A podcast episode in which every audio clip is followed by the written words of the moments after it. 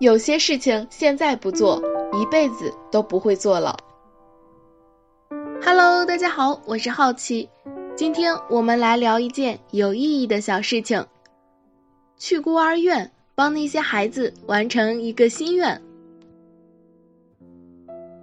虽然处在幸福安定生活中的人很难体会到那种缺失的心情，但多少能为那些不幸的人做些事情。曾经在一个孤儿院里进进出出，每天总能见到那些眼神有些迷离、笑声不太纯粹的孩子。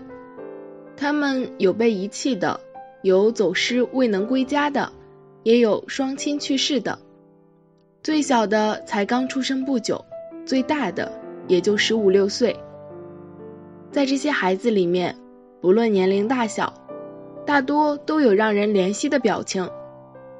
我曾经多次震惊于这个地方孩子们之间的感情，即便是丝毫没有血肉亲情，却比亲人更像亲人。仔细想想，这也便是苦难中共同生存的惺惺相惜。尽管他们都是孩子，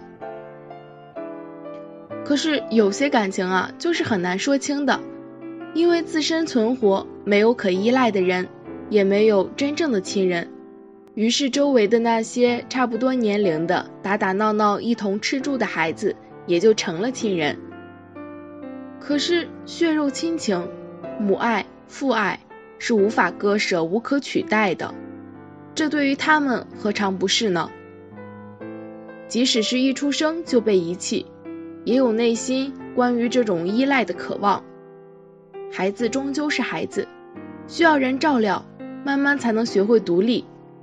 孤儿院只是一个相互安慰的地方，同样遭遇的孩子生活在一起，有一些内心带着爱意的长者照料，尽力给他们温暖，却始终不能给他们一个真正的家啊！我们曾经也是从那样的年龄走向校园，迈入社会，而在这最美好的童年里。